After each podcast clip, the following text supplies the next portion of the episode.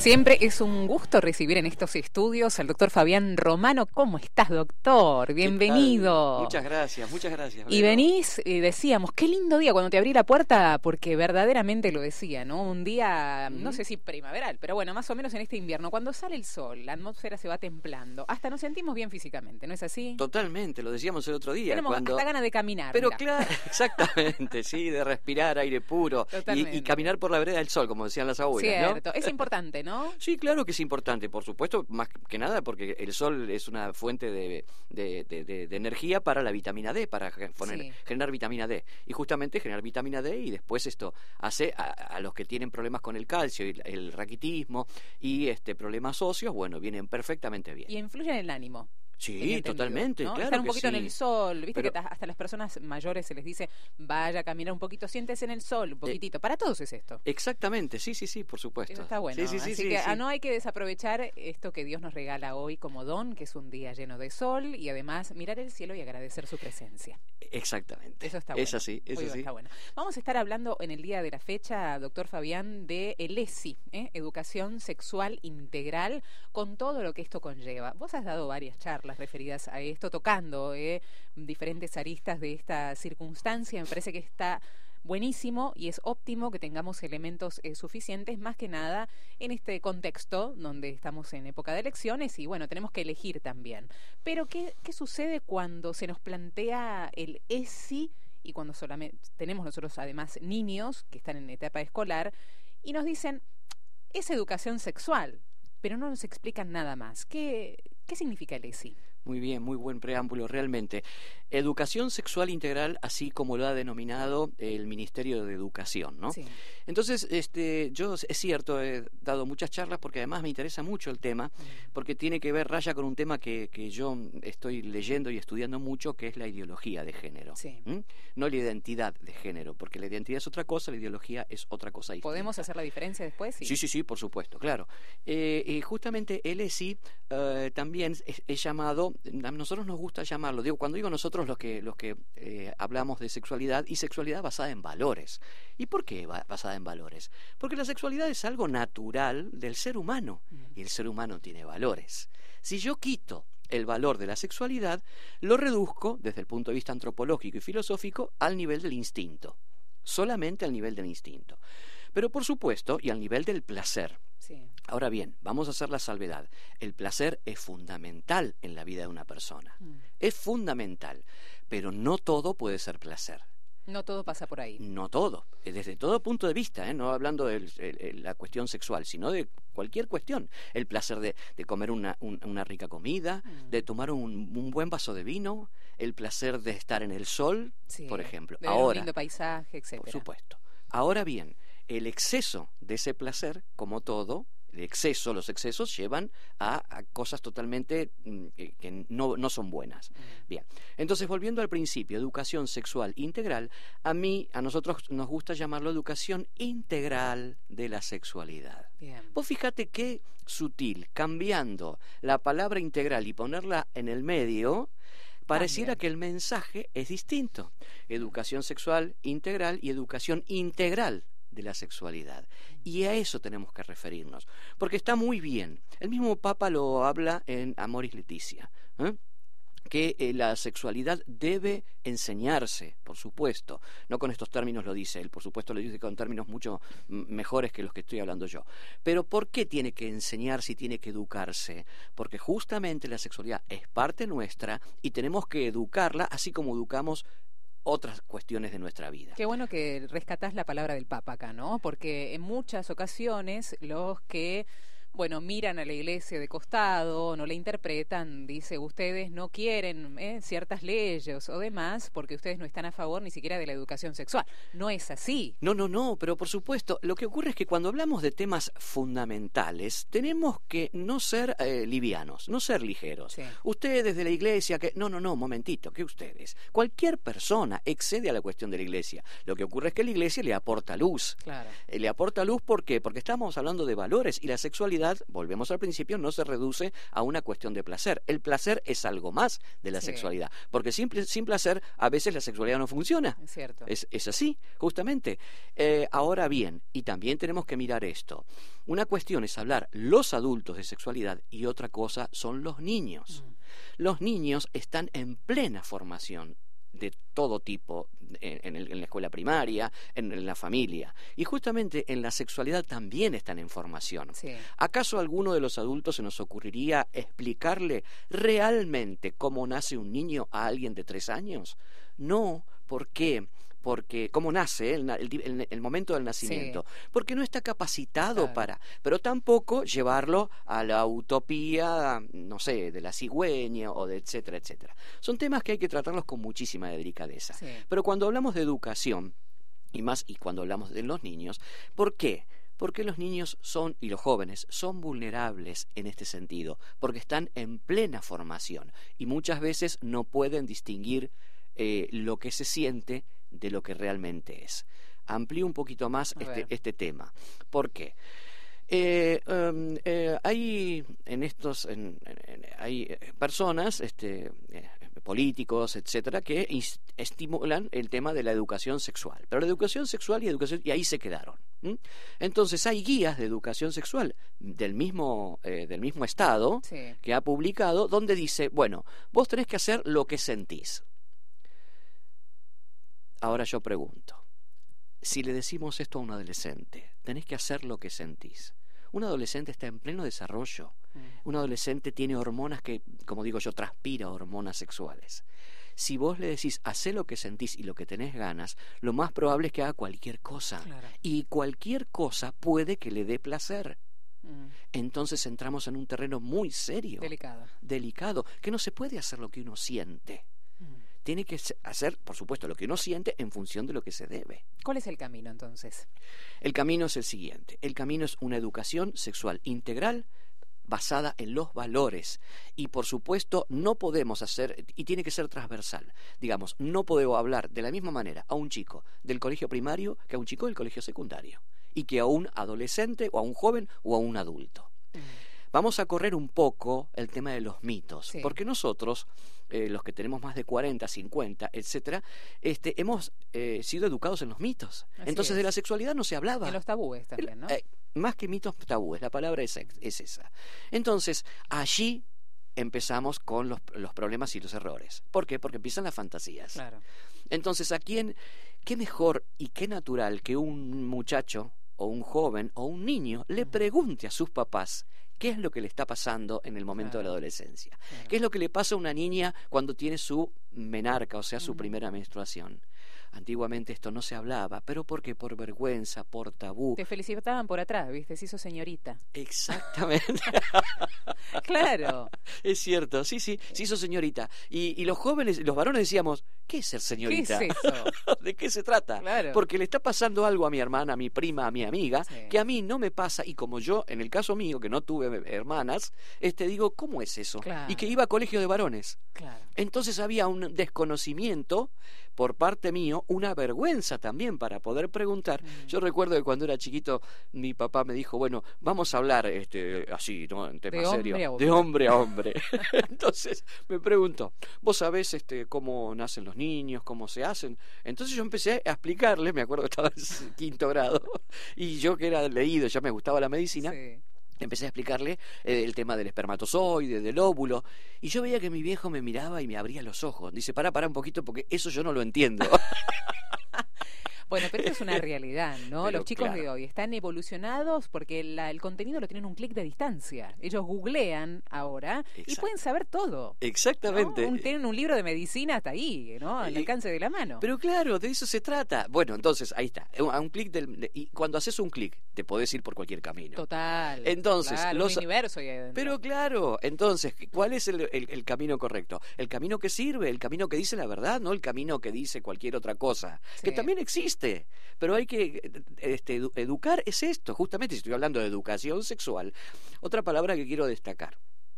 Hay que, y que este, en este momento de, la inmediatez, una sociedad que quiere lo que ya se consume y lo que tiene en la mano, y de la rapidez, hay que educar en el autogobierno. Justamente en la educación sexual esto es fundamental.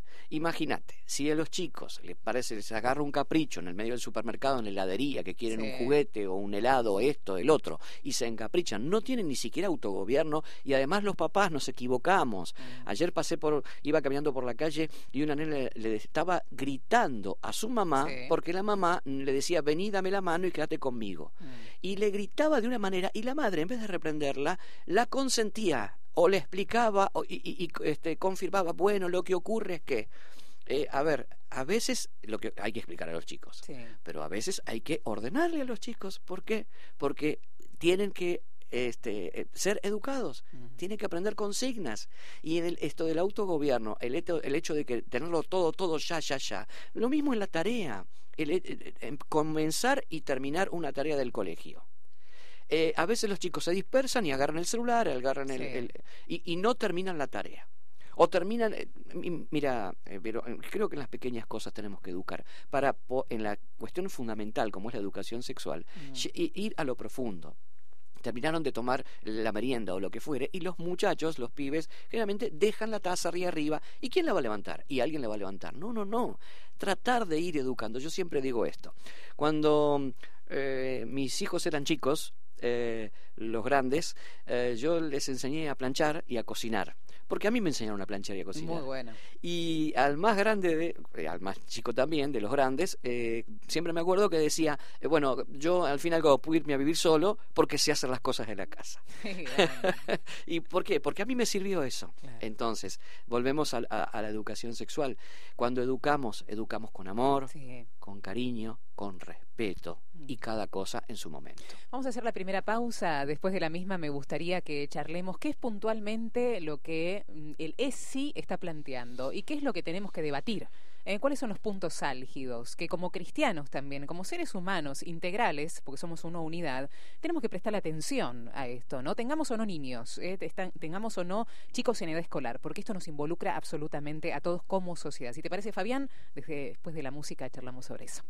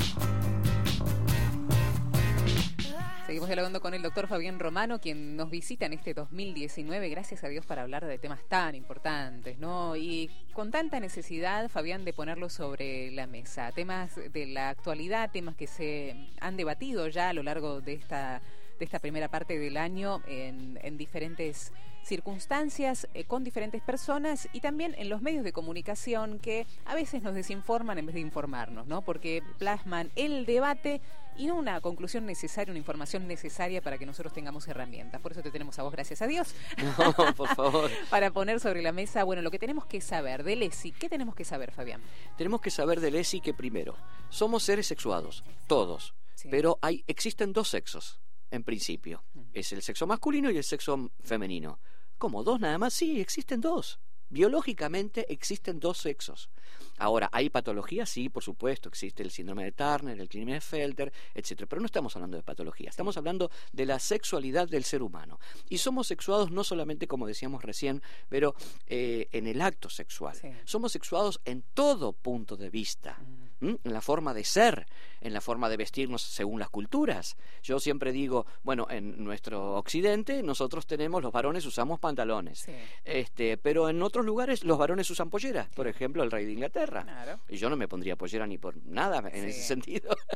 Pero más allá, eh, ¿por qué? Porque es una cuestión cultural. Claro. Pero bien, exceden, eh, más allá de la cuestión cultural, desde el punto de vista biológico, somos varón y mujer. Entonces tenemos que ser, y, y desde cuándo somos varón y mujer? Desde el momento inicial que somos un ser humano, o sea, desde el momento de la concepción. Mm. ¿Es así? Sí, claro que es así. ¿Sabes por qué? Porque el óvulo, se- que tiene una carga genética, que es, eh, eh, eh, y el espermatozoide, que tiene otra, o la misma, mejor dicho, tiene otra, que cuando se juntan se forma el sexo. De allí en más, el embrión empieza a desarrollarse no solamente eh, en todos sus órganos y en todas sus potencialidades, sino también como varón o como mujer Sí. porque existen las hormonas femeninas en la mujer que abundan en el embrión. ¿eh? Ya a los ocho días existen, eh, eh, y a las ocho semanas, perdón, a las ocho semanas ya existen impregnación en el cerebro de hormonas femeninas en la mujer y de hormonas masculinas en el hombre. Increíble. Entonces estamos hablando, esto no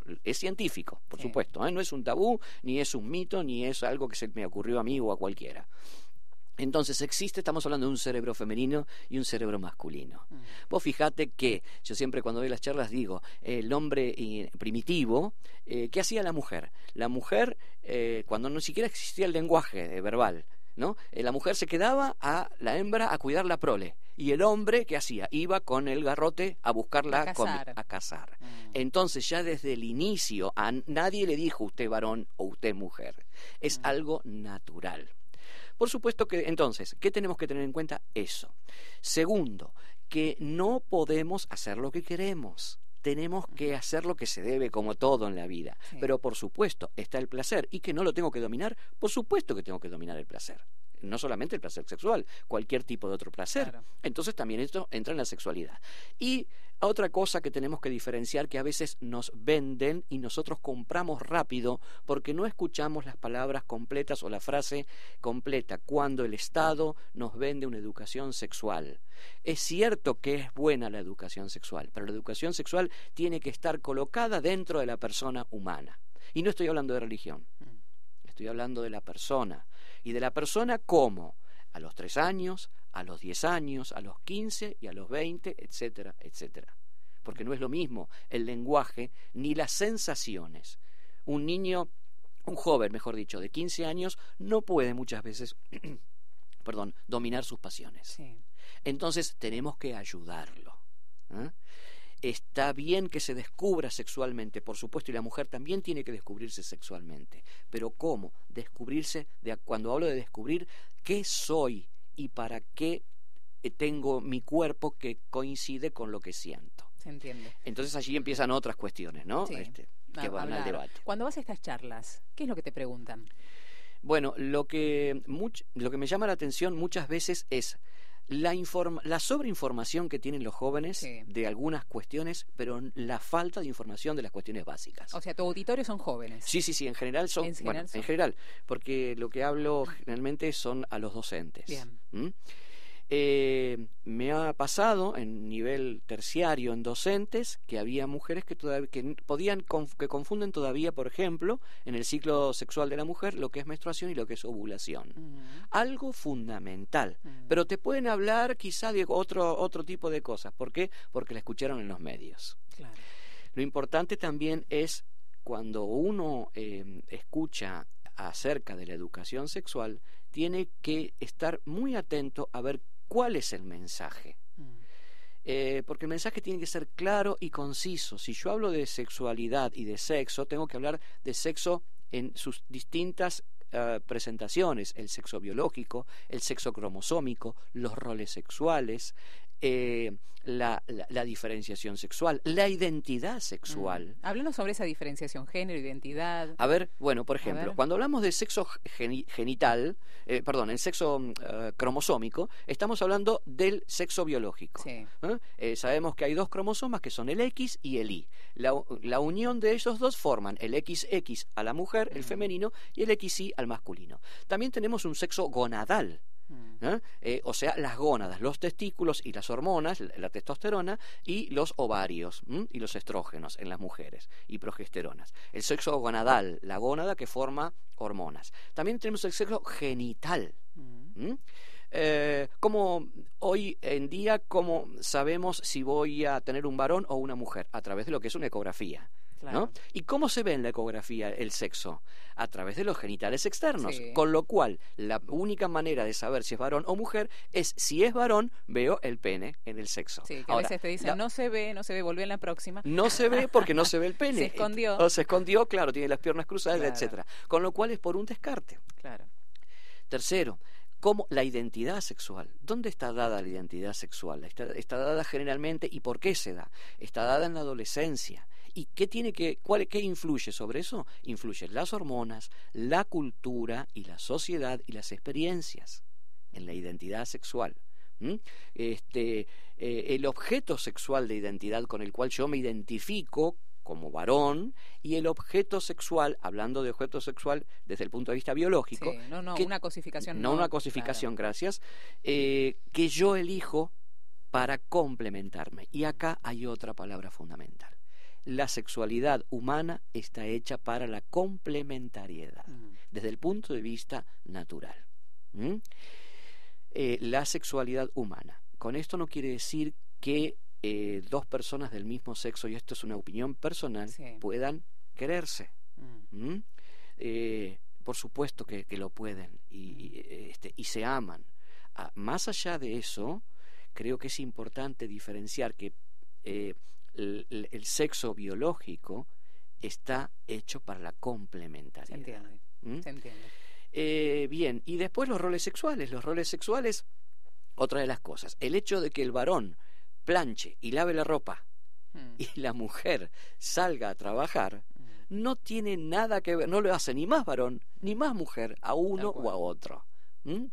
Lo que ocurre que este, desde el punto de vista del carácter, de las actitudes, el rol sexual se, este, em, relaciona con la identidad sexual, obviamente, y con lo, con lo que es biológico. ¿eh? No porque yo lave la ropa o planche la ropa, voy a ser más femenino que otra persona que, eh, este, no sé, acarrea bolsas, por decirlo de algún se entiende perfectamente. Entonces, todo esto mm. que es em, importantísimo, cuando hablamos de sexualidad tenemos que hacer esta, esta gran diferenciación. Entonces, sexualidad no es solamente un acto sexual, no es la cópula solamente, mm. es todo lo que hay alrededor. ¿O acaso eh, o fíjate en la edad, en la adolescencia, cómo los chicos eh, a los 10 años son, todos los varones van con los varones, las nenas van con las nenas, porque hay como una cuestión de, de no poder acercarse, una falta de comunicación. ¿eh? Hasta da un poquito de vergüenza. Anda, anda con la nena. No, no, no, varones, varones. Ahora bien, cuando se descubren sanamente y empiezan a tener la atracción sana, allí, por supuesto, me voy, a me voy con una chica me voy, este, y, cómo, y, eh, cómo se relaciona el varón. Primero torpemente, porque él es torpe en principio a los 15 años, a los 14 años. Perdón, con esto quiero decir eh, eh, a la adolescencia. Y, y, también los tiempos sexuales, porque la mujer lleva una ventaja sobre el varón en su desarrollo. ¿Eh? Como decimos recién, las mujeres se hacen señoritas mucho antes de que, generalmente, de que el varón tenga su desarrollo sexual de sus eh, genitales, por ejemplo, ¿no? Entonces, y todo eso, en la actitud también influye. La cuestión eh, romántica que tiene la mujer y la cuestión un poco más tosca que tenemos los varones. Pero bueno, nos complementamos. Mm. No por eso los varones, acá también hay otro concepto fundamental, el hecho de no tener lo que tiene la mujer o la mujer no tener lo que tiene el varón, no se siente justamente como, un como una pérdida, ni como un límite, eh, sino como una complementariedad. Y termino con esto. Eh, cuando hablamos de, yo que hablo mucho del tema del embarazo y del aborto, siempre digo, y creo que lo dije aquí en algún momento, hay que tener mucha prudencia cuando los varones hablamos del tema del aborto. ¿Por qué? Porque justamente por nuestro sexo nunca vamos a estar embarazados. Mm. Entonces vamos a hablar de lo que sabemos, de lo que nos cuentan, de lo que percibimos, pero nunca de lo que siente la mujer cuando está embarazada, porque solo las mujeres pueden estar embarazadas. Doctor, ¿cómo acompañar a un ser humano en su sana sexualidad? Nosotros como padres, eh, como tutores, los abuelos, eh, también desde los más chiquitos hasta pasando por esta etapa álgida que es la adolescencia. ¿Cuál es la mejor forma de acompañar? Yo creo, no sé, en eso no soy especialista y entonces voy a hablar de lo que creo. Creo que desde la mayor normalidad, mm. hablando como se le habla a cualquier niño eh, en la edad que corresponda y hablando con sinceridad. ¿O acaso, em, a ver, voy a decir algo quizá que me, meto en terreno resbaladizo, pero, pero que es cierto? ¿Acaso los adultos, mamá y papá, no tenemos relaciones sexuales? Claro que sí. Claro que las tenemos. pero no por eso lo estamos diciendo a, los, hijos. Claro que sí. Y tenemos nuestro espacio de intimidad.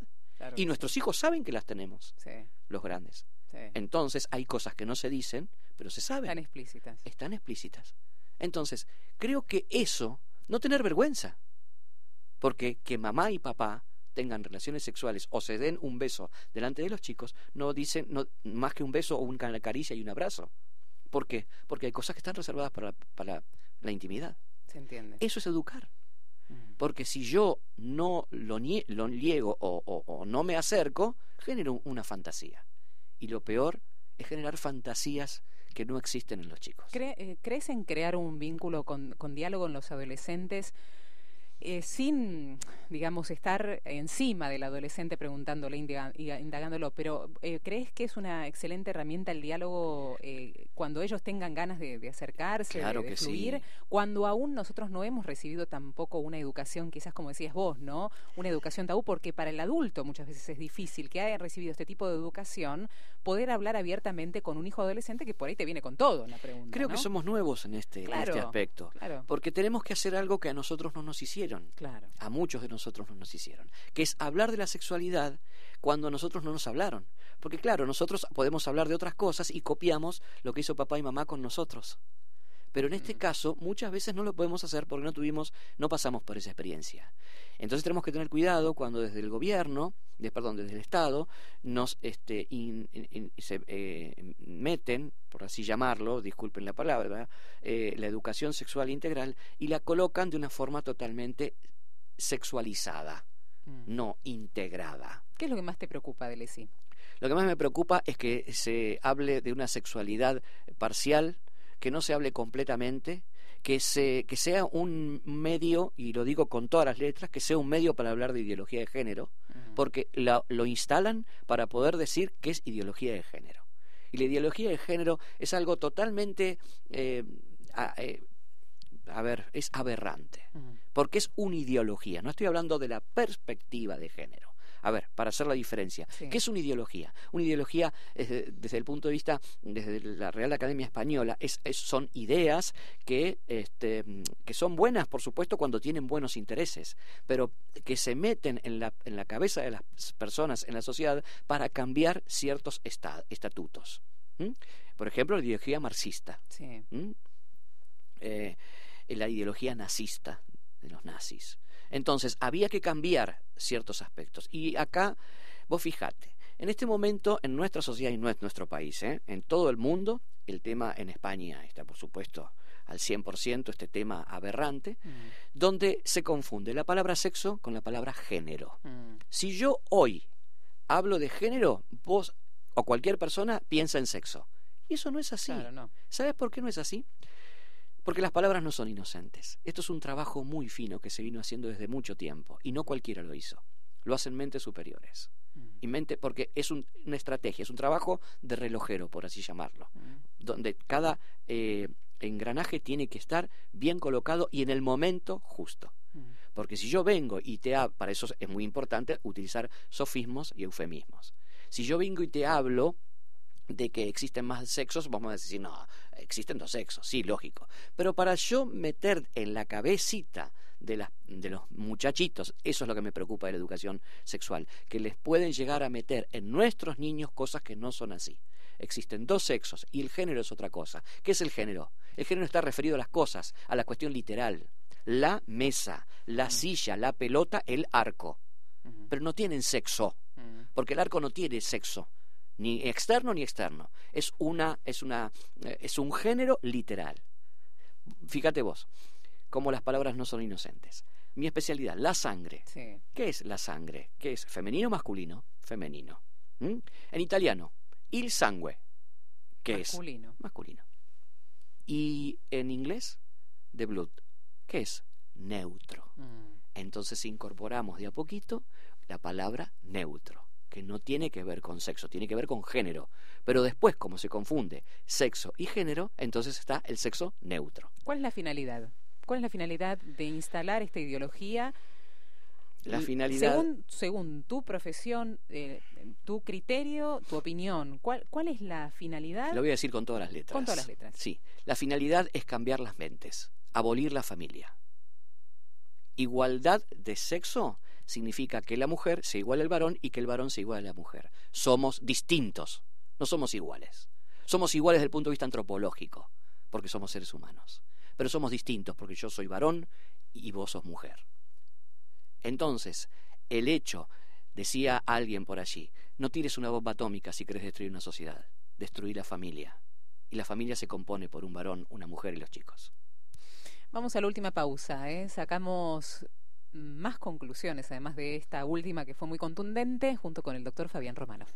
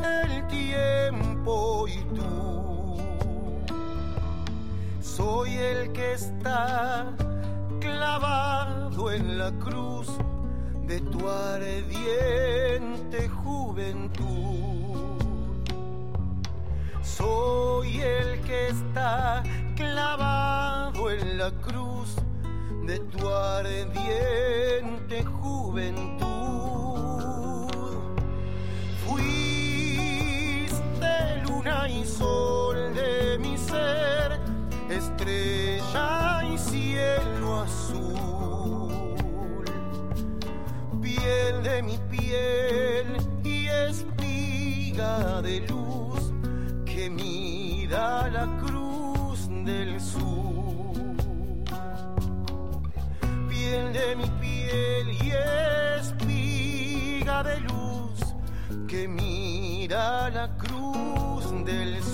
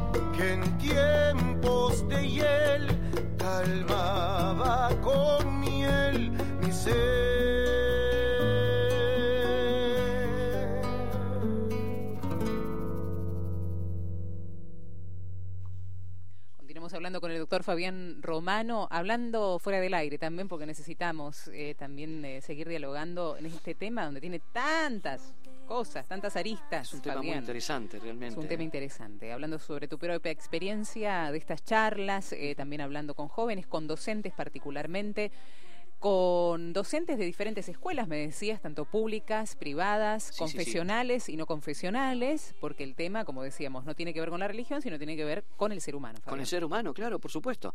Entonces es importante hablar de estos temas en todos los ambientes, porque si no se remiten a un solo ambiente y parece que, es un tema católico. ¿Qué va a ser un tema católico? Por supuesto que la Iglesia aporta, ha aportado muchísimo, muchísimo desde todos sus documentos. Cuando yo digo que el, el Papa Francisco en Amoris Leticia.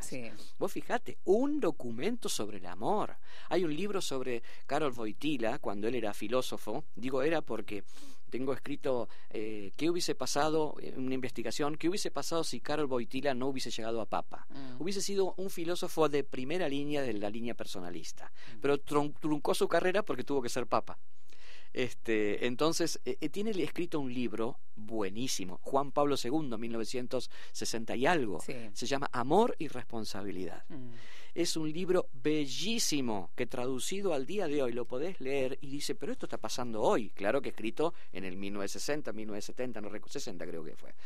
Este, ¿Y por qué digo que la iglesia ilumina? Porque el Papa Francisco en Amor y Leticia, que es un documento del amor y del amor carnal también entre el varón y la mujer, porque Claro. habla del matrimonio, justamente, entre otras cosas, dice que la educación sexual es necesaria e importante. Pero claro, si yo lo digo así de una, están diciendo, ah, quiere decir que el, el- el cuadernillo de sé lo que tú quieres está bien. No, es el cuadernillo de una interpretación. La educación integral sexual basada en valores es mucho más amplia. Por eso no reduzcamos la sexualidad a lo que sentimos.